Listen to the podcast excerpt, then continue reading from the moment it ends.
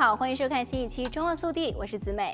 近日，加州就业发展部 （EDD） 宣布，从2021年7月11日起，加州将只为积极申请工作的人发放失业救济金。为了刺激民众积极就业，加州将不再为不积极寻找工作的失业者发放失业救济金。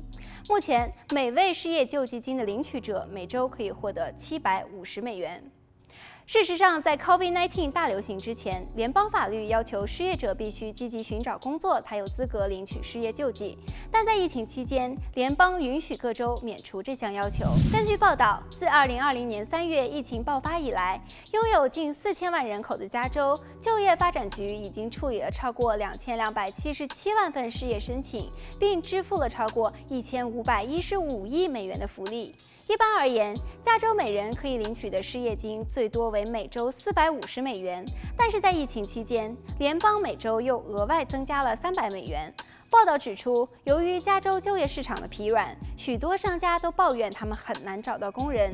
在疫情好转后，德州、乔治亚州、俄亥俄州等二十五个州已经停止发放联邦的三百美元救济，而佛罗里达州和堪萨斯州也正在考虑停止。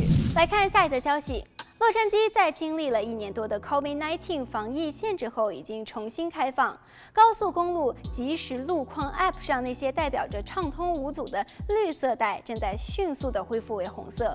根据洛杉矶时报汇编的数据，虽然拥堵正在快速接近疫情前的水平，但是交通流有所不同。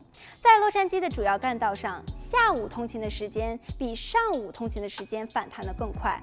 上午许多地区的通勤时间仍然是比较自由，早晚高峰期都比以前要短，晚高峰至七点前结束，而不是八点或者更晚。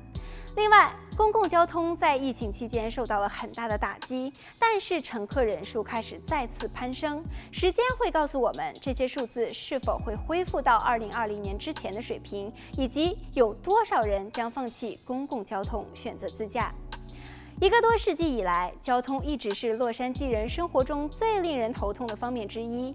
疫情带来的变化是否会改变这些？接下来的几个月至关重要。不管怎么样，可以预测，九月份学校将在一年多以来首次全面开课。返校常常让交通状况恶化，二零二一年也不会例外。好了，本期节目到这里就结束了，让我们下期再见。